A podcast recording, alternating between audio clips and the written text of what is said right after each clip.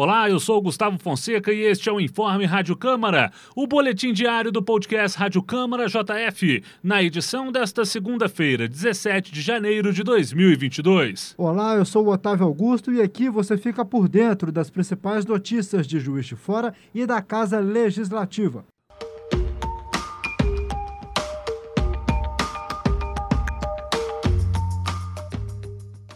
O projeto de lei de autoria do vereador João Wagner Antoniol, do PSC, que institui o Dia Municipal do Automobilismo no dia 21 de março, data de aniversário do piloto Ayrton Senna, foi sancionado pelo Poder Executivo de Juiz de Fora.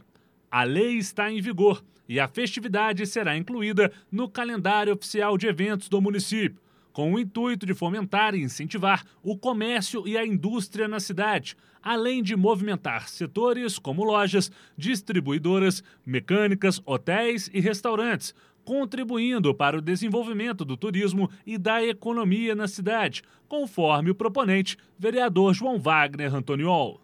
O Dia do Automobilismo é, foi é, criado justamente para, primeiro, homenagear o, o, nosso piloto Ayrton Senna, que é no dia do aniversário dele, de, de, de nascido dele, e o, um, fazer com que o automobilismo em Juiz Fora tome uma proporção que já teve em outrora. Né? Porque o, o, o Juiz de Fora já foi referência em automobilismo no Brasil e hoje está apagado isso. Então é uma semana que a gente vai fazer para fomentar esse tipo de setor em Juiz de Fora, é, melhorando o comércio, melhorando a hotelaria, melhorando o turismo, porque o automobilismo ele traz pessoas que realmente gastam dinheiro.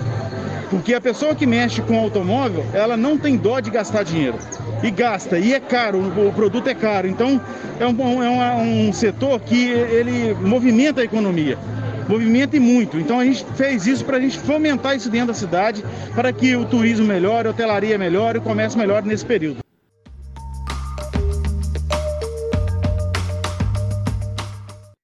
A Câmara Municipal de Juiz de Fora se reuniu para debater e cobrar explicações sobre as últimas ocorrências envolvendo a área da saúde do município no mês de janeiro. O encontro atendeu ao requerimento dos vereadores Bejane Júnior, do Podemos, Cátia Franco, protetora do PSC, e Sargento Melo Casal, do PTB, de convocação de representantes da Secretaria de Saúde e da Prefeitura de Juiz de Fora, para prestar esclarecimentos ao Legislativo. Em entrevista à JF-TV Câmara, Bejane Júnior, presidente da Comissão de Saúde da Casa, avaliou o encontro.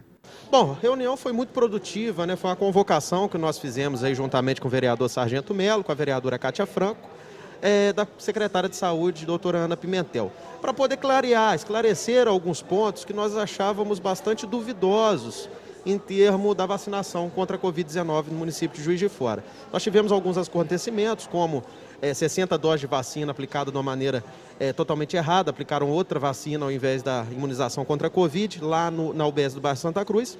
Tivemos também o caso da UBS do Alto Grajaú, aplicando doses vencidas, mas que foi esclarecido em sua totalidade que essas doses estarão vencidas no frasco, na, na, na tarja do frasco, mas de que já existe uma normativa do governo federal, do Ministério da Saúde, que permite a utilização dessas vacinas por um prazo maior, sem acarretar nenhum tipo de problema. Mas a reunião, ela teve o seu viés, é, nós consideramos de que é pertinente trazer esse esclarecimento a toda a população de Juiz de Fora, através aqui da Câmara Municipal, e é um trabalho de fiscalização do vereador, ao qual nós somos pagos aqui para poder desempenhar.